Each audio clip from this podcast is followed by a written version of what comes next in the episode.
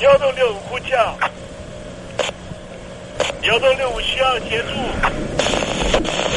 幺洞六五呼叫，幺洞六五需要协助。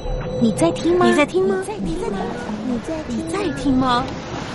人生如航行，去与返，载满多少故事？你要睡上下铺吗？后面这个地方。如果吵得太累的话，三天都没有洗澡，真的很累，地上就躺着就睡了。我有看到我父母亲，我现在是要去看父母亲的状况。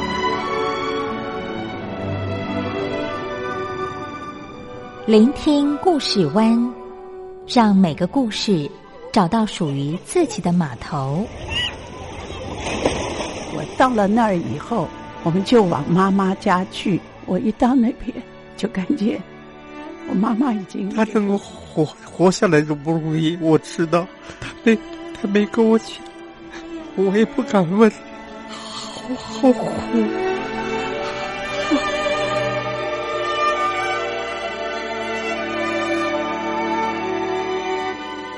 聆听故事湾，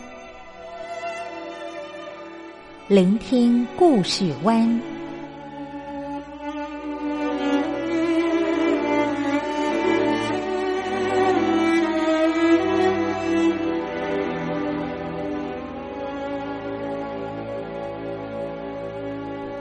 故事总有一个停泊的港湾。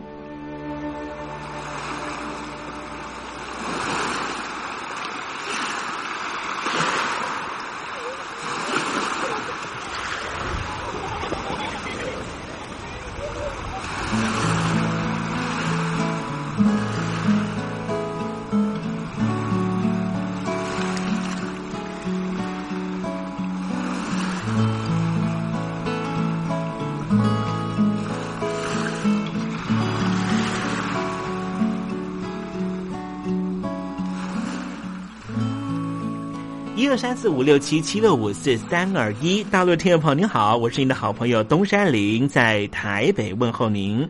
正在为您进行的栏目就是聆听故事湾，一二三四五六七七六五四三二一，全年无休，每天在空中为您服务。您在每天的凌晨三点十分，或是傍晚的六点十分，都可以在光华之声频道收听到这个栏目。聆听寰宇趋势，不用太多解释，因为聪明的你心中自有诠释。亲爱的听众朋友，我们的节目早晚各一次，听众朋友你可以选择最适宜的时间，和东山林共度这短暂的五十分钟的时光，就在光华之声的频道空中相见。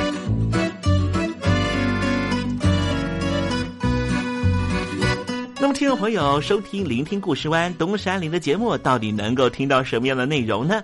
尤其啊，我们环宇全世界，焦点放到神州大陆啊，光是整个中国大陆呢，就有将近九千家不同的大大小小的电台了。我们的节目到底有什么不一样的地方呢？嗯，让东山林自吹自擂一下吧啊。宫中频道何其多，赵钱孙李挺能说。热点平地上直播，仔细听来差不多。直播室外领导多，你说他能怎么说？开场才说茶黑窝，碰上土狼不敢摸。主播低头翻翻稿，导播左右反复搓，想到孩子泪婆娑。好了好了，都别说，且听东山林怎么说。东山林不是红太狼，也不是那喜羊羊，亲亲海上一叶舟，才能自在自在说。客官呐、你拉把椅子随便坐，袒胸露背床上卧，怎么自在怎么做，就当这是自己家，自己家。睁大眼睛，show time！Hello，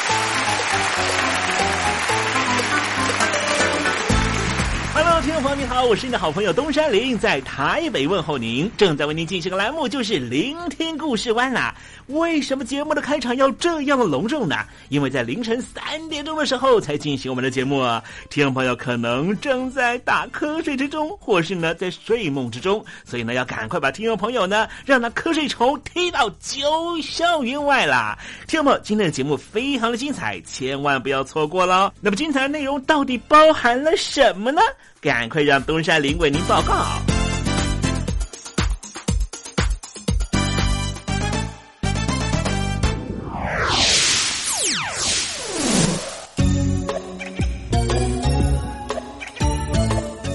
星期一，星期一，猴子穿新衣。东山里有个朋友啊，呃，在他三十二岁哈，从美国留学回来之后呢，就决心啊，要投入啊，在台湾的社会福利的这种志工行列啊。后来呢，他就这样走着走着啊，走了二十几年的时间呢。呃，上上礼拜呢，我正好有机会哈，问他一个问题，我问他说：“哎。”为什么你这个出国念书啦？哈，然后呃，再怎么说也是花了一笔这个啊呃一大堆美金哈，去学一个新的知识回来，然后去投入这个呢，看起来并不是一个哈让自己致富的一个啊工作领域啊。这个人呢，这个朋友就跟我讲，他说小时候他看过一部电影，他看了这部电影之后呢，给他很大的冲击，让他更觉得说他要投入。这项工作，因为他认为他的投入呢，也许可能会带来不一样的转变。这是什么电影呢？他说啊，他小时候看了一部电影啊，叫做《教会》啊。哎呀，讲起来我好像有印象，我小时候看过啊，应该是一九呃八零年代末的时候的一部电影啊。这部电影讲述的就是呢，当时呢有这个呃来自于欧洲的传教士啊。到这个南美洲，应该是巴西哈，在传教啊，他特别到了一个呢非常原始的部落哈。所谓的原始部落啊，指的就是说呢，他并没有接受过这所谓来自于欧美的强势文化的碾压，他保有原来非常啊这个纯净啊，非常的啊 pure 的这种啊生活的氛围啊。但这两个传教士呢，他们进来之后呢，那当然其实代表的也是一种这个宗教方面的强势文化的入侵了。但是呢，这个最起码呢，它是一个文化的交流嘛，对不对？呃，在这个电影的啊中段的时候呢，就发生一件事儿了。这事儿呢，就是说呢，当时这个呃欧洲的强权了哈，我就忘记是葡萄牙、西班牙啊，他们要入侵这个巴西，然后就要入侵这一个呢。啊，并没有被这个西方文化呢那给碾压过的这个原始的部落，后来这两个传教士呢，哈，啊，有两个传教士，他们就决心要采取不一样的方式来对抗对抗外侮，哈。其中有一个呢，就说，哎，这个所有的这个村民朋友，我们要武装自己啊，然后呢，等这个啊敌人的军队进来的时候，我们就决一死战。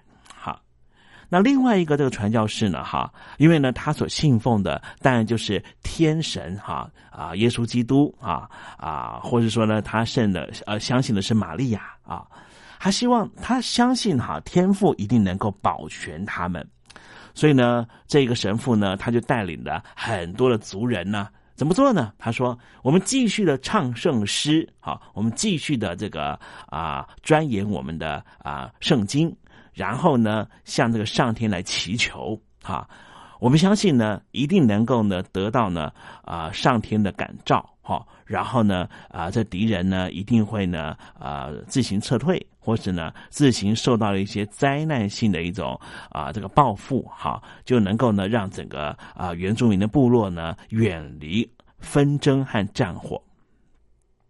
我这个朋友呢，他跟我讲说呢，他看完电影之后啊，在这个台北呃公馆的东南亚戏院哈，一路走回家，他说一路哭到不行这样子。其实我有点忘记那电影的结果是结局是什么。后来这个朋友跟我讲说呢，结局就是呢，不管你是武装自己，还是呢你用这个祷告的方式、唱圣歌的方式啊，呃，想要呢击退啊这个外来的这个强权。无论是什么方法，最后呢，他们的村庄都是被一把火给烧掉。所有的人都失去了生命。我这个朋友呢跟我讲说，他在回家路上一直哭，一直哭，他就想说，到底要怎么样去面对这个强权呢？你要跟他硬碰硬，你最后也是死。你希望能够用最软化的方式、最柔软的这个姿态啊，去请求啊，这个来自于啊上天啊抽象的第三方的力量能够保佑你。但结果是什么呢？通通难逃一死。我就问我这个朋友说：“那那这跟你投入这个社会的这个福利啊、公益的这个置业有什么关系呢？”我这朋友跟我讲说呢，他说他虽然哭得很伤心，可是经过了好几个晚上的这个呃思索之后啊，他还是决定要投入这个社会福利的置业里。我说是什么样的理由你会这样做？他跟我说呢，因为他相信，他只有投入，他只有透过实践的方式，他才会找到一个真正可以解决的方案。我这个朋友呢，就是啊，也许啊，云南的朋友呢还认识他呢哈。他就是在台湾呢，啊，投身一个啊，志工团体哈，叫做至善社会福利基金会的执行长，他叫做洪志杰，他也是呢台湾海外援助发展联盟的理事长。洪志杰呢，洪老师啊，我认识他也好一段时间哈。啊，那天呢有机会问他这个问题啊，也给我心里头呢，哎，一个蛮大的撞击啊。我也在想说呢，我们年纪哈都有一点点啊岁数了哈，是不是呢？也运用一点点自己的时间啊，去投入呢？哎，让自己的周遭生活，或是呢整个社会、整个国家，有可能走到一个更好的发展的那件事情上，你愿不愿意？和东山林一样，和这个洪志杰洪老师一样啊，啊，花一点心力啊，投入这件事情哈，啊，让这个世界呢变得更美好。我刚刚讲到说，为什么云南的朋友可能认识这个洪志杰哦？因为洪志杰呢，呃，他也发起了一项计划哈，跟台湾很多的这个老百姓啊，哈，啊希望大家能够捐款啊，让这个云南呢，在大山里面的朋友哈，啊，这些小朋友呢，可能没有办法呢接受这个教育啊，或是呢，基本上生活呢都是比较困顿的啊，啊，那台湾的很多朋友呢，呃，就跟东山里一样哈。每个月呢，就花一点点钱，固定的捐款啊，呃，然后把这个钱呢，啊交托给这个至善社会福利基金会的这个洪志贤执行长啊，让他们呢把钱呢送到这个云南啊，同时也送到的越南也有这个计划哈。当然，在台湾的这个原住民朋友啊，达亚呢，就是泰雅族的朋友呢，也承受了这样的来自于啊，不知道他是谁，但是我知道。他爱我的啊，这些善款哈，所以我说呢，可能有一些云南的朋友啊，在大山里面生活的朋友，也曾经接受过呢，来自于台湾呢啊，这个源源不绝的善款啊，尤其呢，至善社会福利基金会啊，他们的善款啊，我问了这个执行长啊，洪志杰，我说你们的善款都是这个啊，比方说大企业啊，哈啊，这个。捐助还是他说啊，其实我们的善款百分之九十哈都是小额捐款啊，就像东山林啊，也不是有钱人啊，但至少呢每个月哈，我们这个捐个啊八百块新台币哈，一千两百块新台币哈，折合人民币也没多少钱了哈，所以也不太值得在节目上面说嘴，只是说呢，就说大大大家呢都是用这个自己行啊有余力的情况下呢去帮助呢呃这个世界上需要帮助的人了哈。好，我们今天不是要介绍这个呃至善社会福利基金会啦，我们今天要介绍的是呢，我刚刚讲了说那部电影哈，啊这个教会这部电影哈，两个传教士呢分别采取不一样的方式，希望能够呢解决来自于这个境外的这个恶劣势力的侵犯。结果呢，很遗憾的是，不管你采取的是这个抗争的方式哈，或是呢，你用这种这个啊，希望呢主能够呢解救我们的方式哈，最后大家都是一命呜呼。我们今天要介绍的是谁呢？就是面对这个中共的这个压力哈，还有甚至呢暴力的伤害哈，武装的这个镇压了哈，达赖喇嘛呢一直采取的方式是非暴力哲学。其实我有点不知道，这真的有用吗？好，待会呢，我们看看达赖喇嘛他怎么说。今天节目呢，下面阶段还要为您进行另外一个环节，这个环节呢，就是啊，文学星空嘞。这世界说大就大，说小就小，就算离我有千山的约定，也还要用心去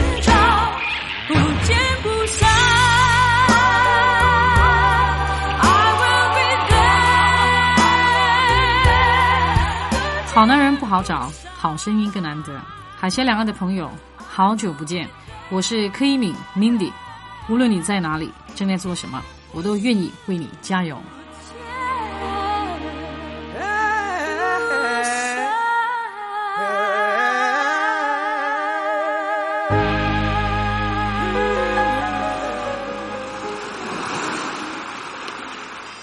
这里是光华之声，在台北发音。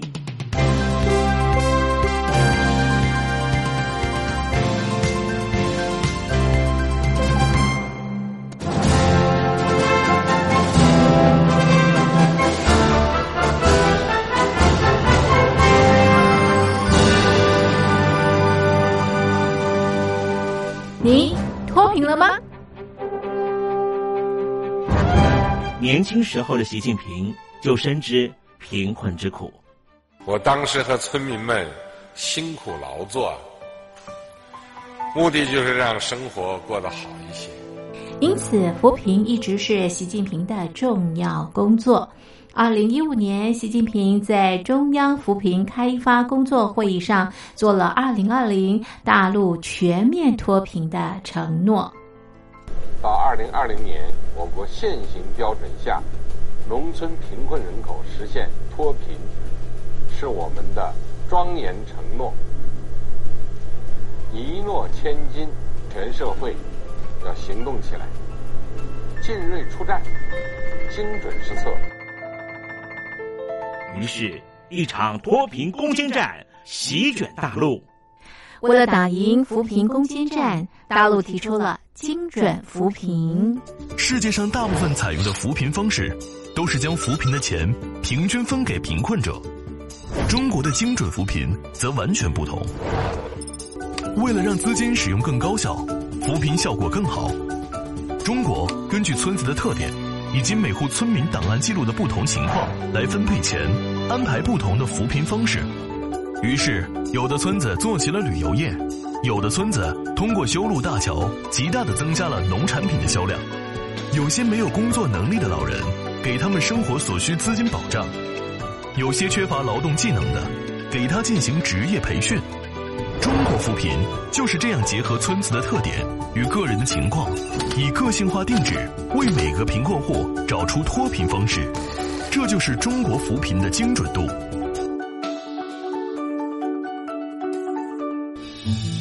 位在山东偏远内陆地区的曹县，二零一七年以七十四个淘宝村名列全中国十大淘宝村群聚第三位，因而摆脱贫困的命运。丁楼村是曹县淘宝村的鼻祖，全村有九成多的家庭在家开网店，大多以服装加工业为主，并形成产业，带动周边乡镇跟进发展，连人口都跟着回流。大学生和外出务工青年纷纷返乡创业。二零一六年，丁楼村的全年电商销售额已高达三个亿，产品远销十多个国家和地区，百分之八十以上的人家拥有私家车。从二零一六年到二零一九年，大陆累计发放三千八百多亿人民币，并动员大量人力，全力扶贫。今年。就是二零二零年，大陆彻底脱贫奔小康了吗？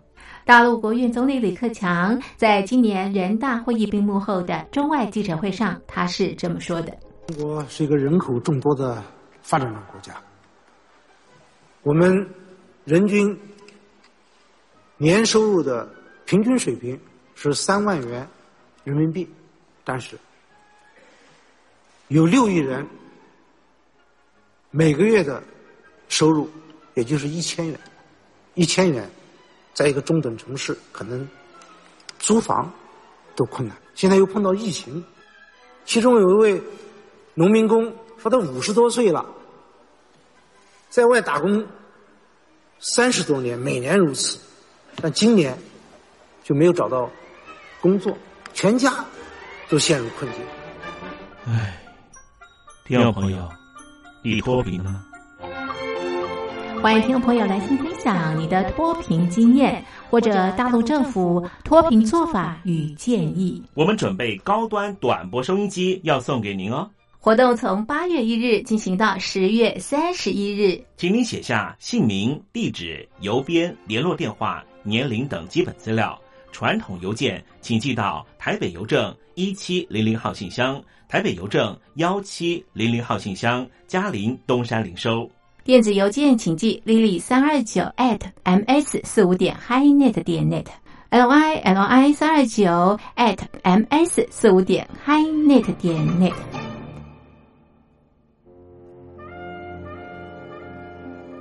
你脱贫了吗？大陆全面脱贫了吗？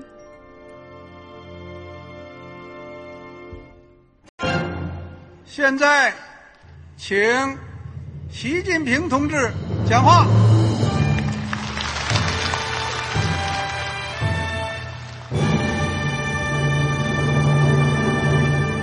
中国梦必须紧紧依靠人民来实现。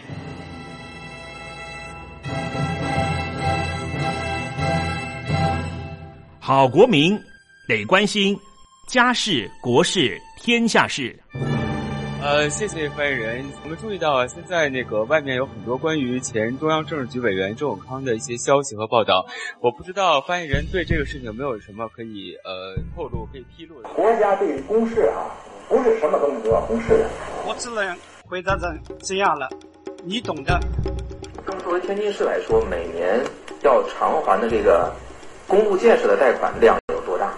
哎，这个好国民这个偿还的得回避时政敏感议题。因为他这个这个事儿，我就不好再说太细。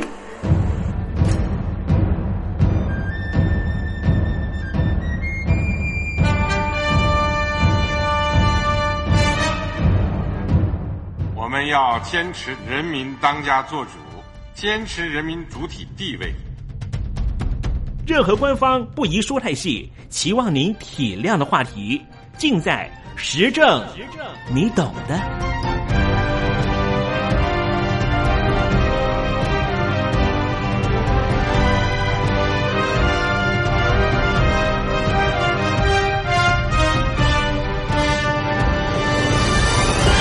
我只能回答这样了，你懂的。那些官方无法为您说太细的事情，就让东山林为您详细的说明白。天婆早上好，晚上好，正在为您进行的栏目就是聆听故事湾。此刻为您进行的环节就是时政，你懂的，一同关心焦点话题。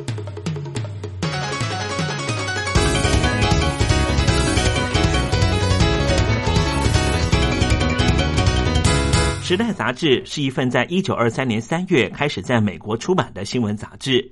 创办人亨利·卢斯和他的耶鲁同学布里顿·哈登出版第一期的时候就这样说过：“他们说，尽管美国现在的新闻事业比起世界其他国家都还要发达，但是超过一半的美国人对于世界了解的情况仍旧十分的匮乏。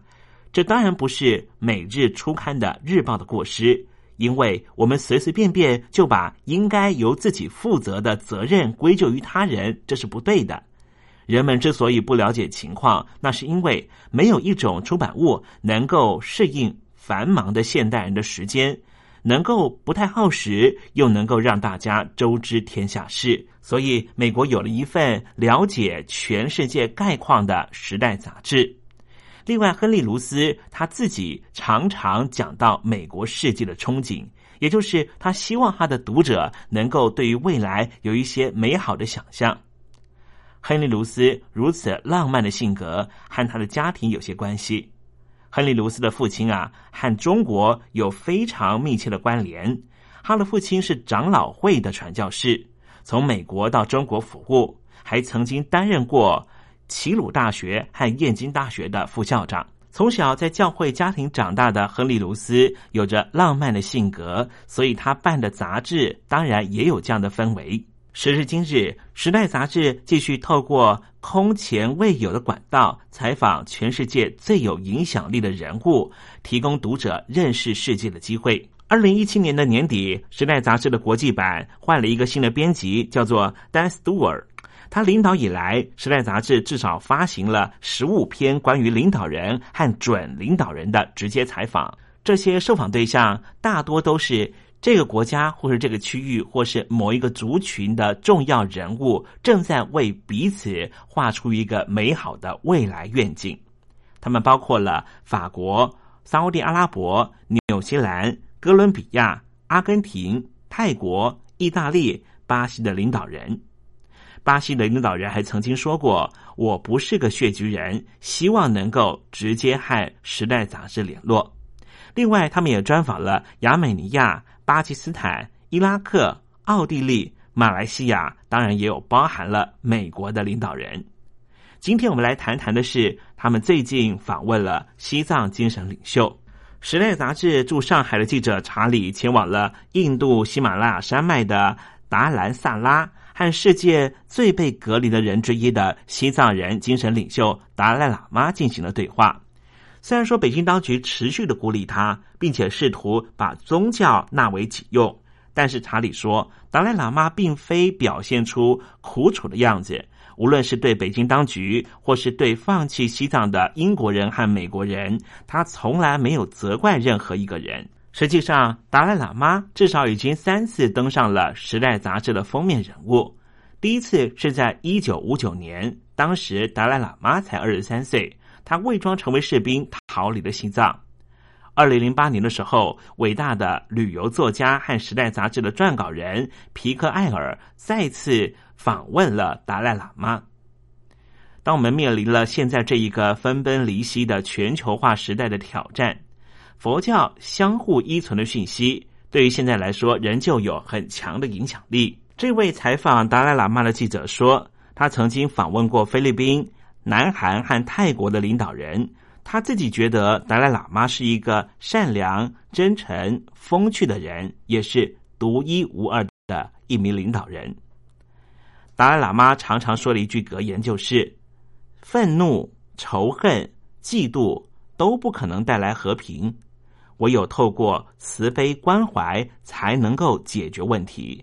卸下武器才能带来真正的快乐。”达赖强调，以暴力解决争端根本不可能，非暴力途径是唯一解决的方法。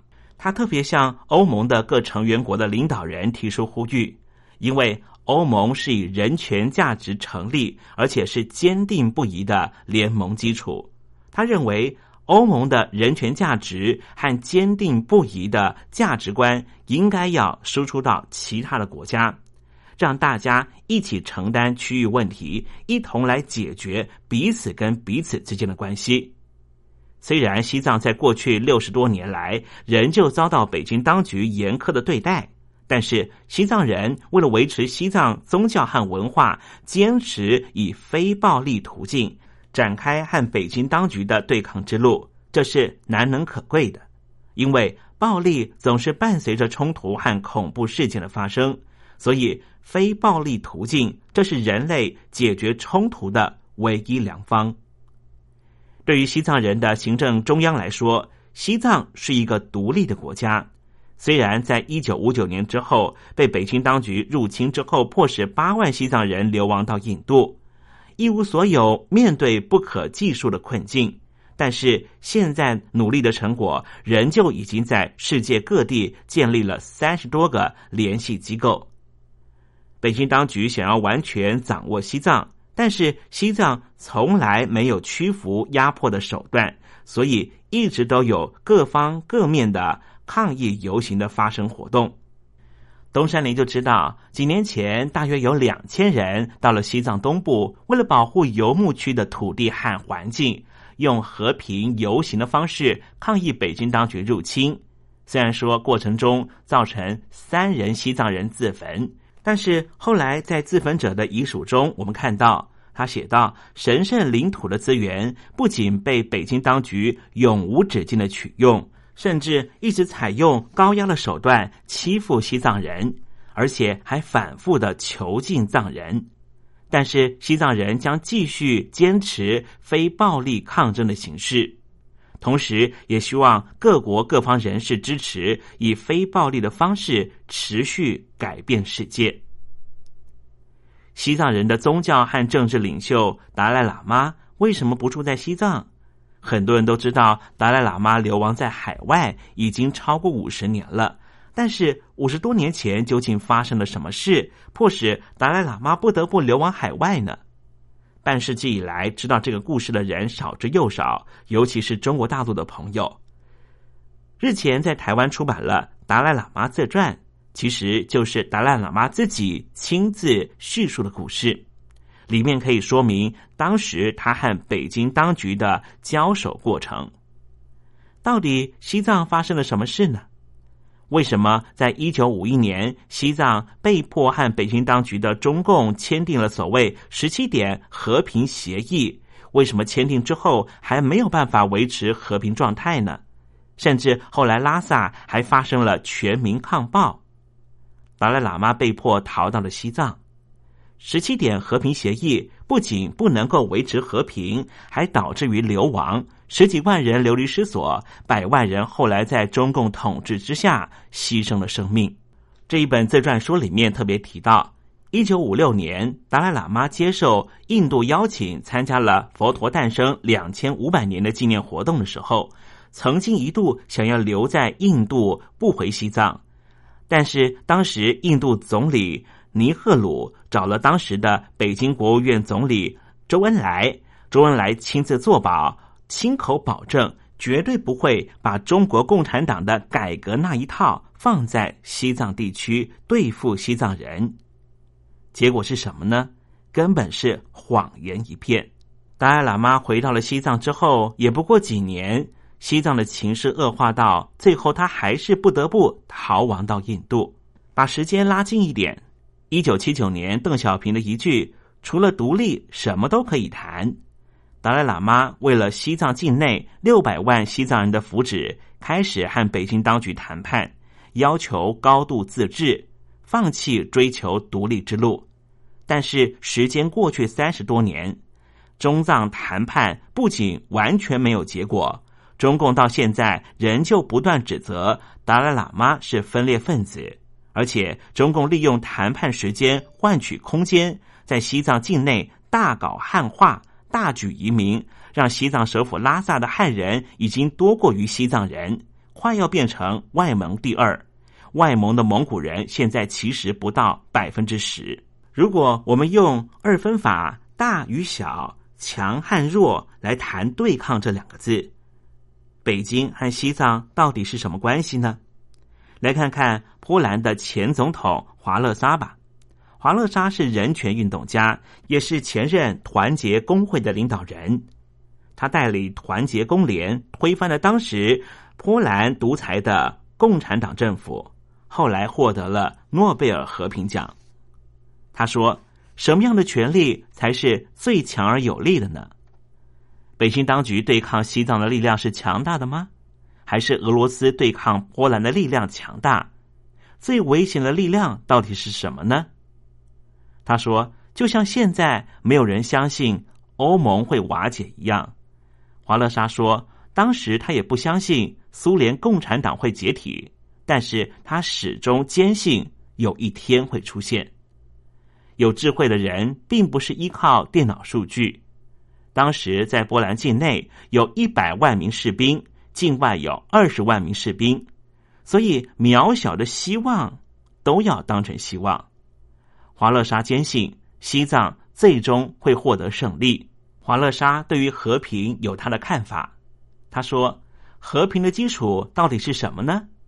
有些人认为是经济自由和法治，也有人说这是无稽之谈。”因为利益均享才是和平的基础。华勒沙说：“和平的基础，无论是经济自由和法治，或是利益均享，最重要的是每个人在集体里面的每一个人都必须要参与讨论。现在全球都面临冲突，可能使得很多人不想参与政治活动，也不想投入社会资本，导致于原来应该是管理众人之事的政治，变成了是政治专业户讨论的事情。而所有因为政治活动所衍生出来的政府政策影响到的全体公民，反而不在讨论的行列里面。华乐山认为。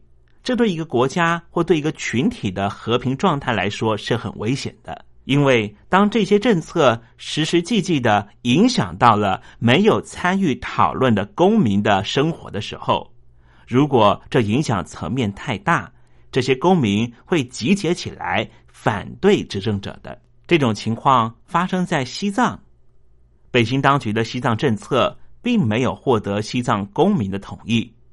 这种情况也发生在中国大陆的一线、二线、三线城市，有很多的政策实际上影响到的公民并没有参与其中。最后的结果是什么呢？使得北京当局必须要投注更多的费用来维持社会的稳定，这是不是本末倒置呢？就如同达赖喇嘛所说的，暴力永远不是解决问题的方法。该怎么面对这些走上街头的人呢？按照达赖喇嘛的哲学，那就是坐下来倾听群众的声音。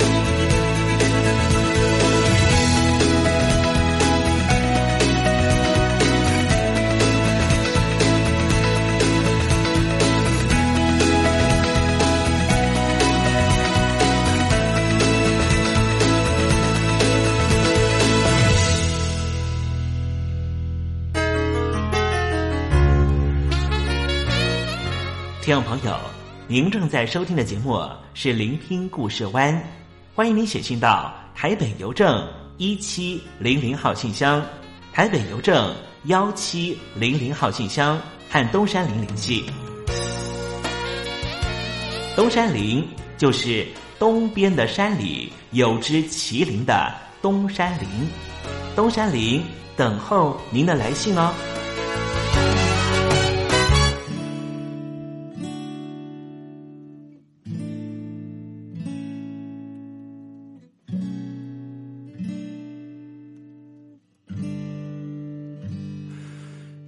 失了自我，人去楼空，变得孤单。不再想自己的我，记得那夜晚，你告诉我在等什么，不用逃避感受什么，看天上夜空。刷新念头，太多理由。我笑了，也累了，躺在房间，不知不觉，伤痕累累，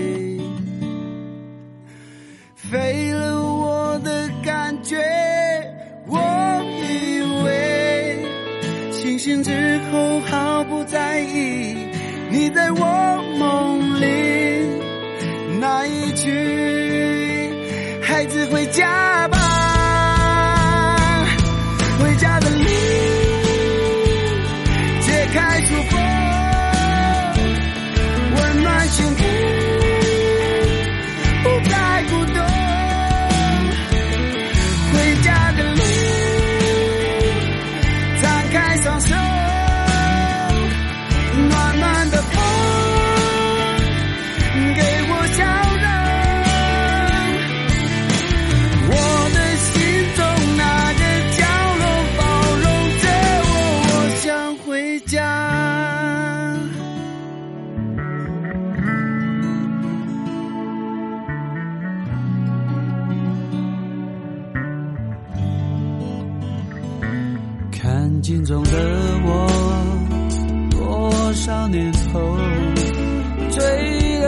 什么？都来了也走了有个想念不被发现擦干泪水。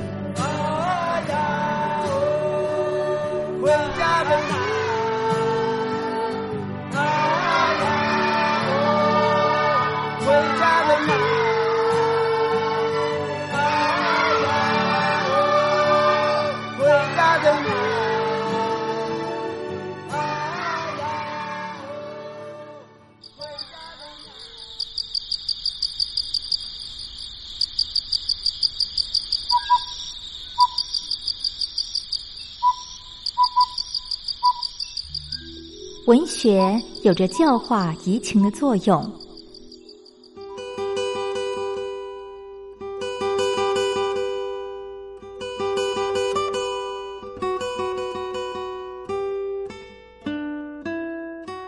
它开辟了你我的视野，转变我们的气质，陪伴我们度过生命中的每一段起伏跌宕。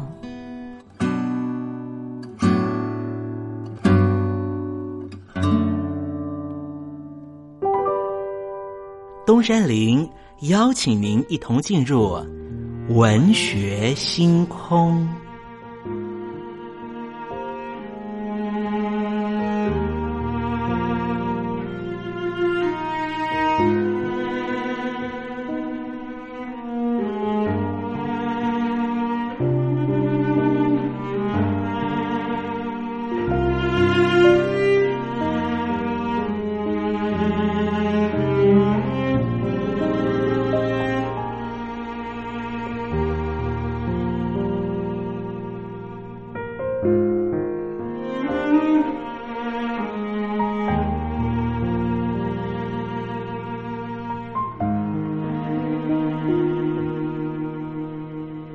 文学星空。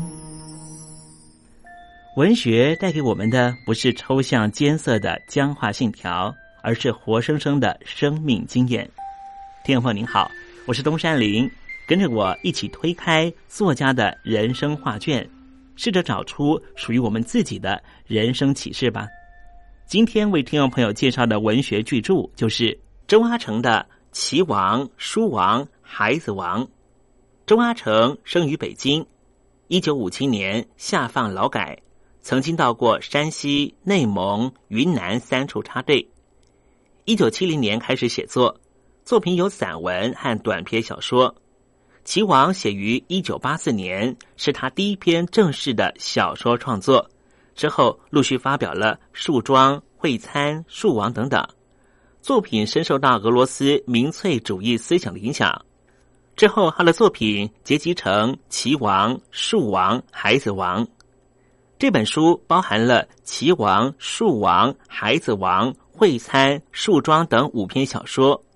三王的字数都在两万多字之间，《会餐》和《树桩》大概是三四千字。这本书原来是新地出版社所编著的当代中国大陆作家丛刊的第一本选集。这本书的前端有资料档案，以及一本纯正文学作品在海内外传播的简报。之后有学者郭峰大约五百字的评介。小说正文之后有三篇评论，分别是陈炳藻的《从小说技巧上探讨齐王》，席富熙的《香火重温劫后辉》，谭家的《岂止是妙手偶捻得》。这本书内容描述主要是一位文化大革命期间下放的知识青年所见所闻的感受，以清代的笔法说故事的方式，充分运用象征对照的写作技巧，刻画出政治对人性的伤害、自然与人的共依共存的道理。周阿成算是一位时势造英雄的作家，有其幸运的一面。这种报响大名的例子，在文学世界里不乏其例。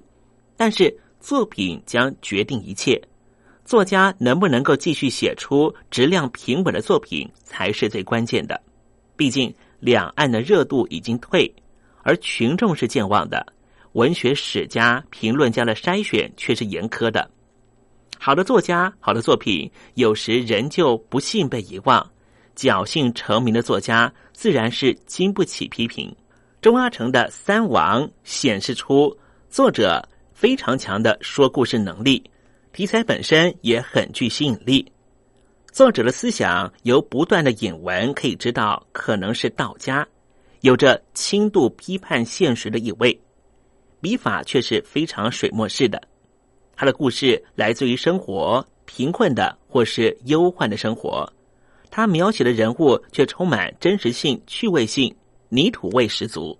文字的使用是短而清淡，却充满隐约的情感，用少量的说明而能够凸显出人物的性格和事件。齐王、树王都有着传统小说方式中所谓的最后高潮，这高潮引人入胜，将小说带入高峰，唤起读者无限的叹息。齐王一生与九名高手同时下棋。拟人化的树王最后被人砍倒，都有着动人心魄的场面和描述。作者花了非常大的功夫经营。齐王最后的场景令人想起金庸，但是金庸武侠小说中所塑造的世界和情境似乎更胜一筹。但是树王中的爱生理念就不是金庸所能及的。至于《孩子王》的主题，除了主人翁的克服困难、努力学习之外，所谈及的教育爱深度感觉不太够，所以就不特别感人。中国大陆的作家以钟阿成为例，具有相当浓厚的中国文学特质。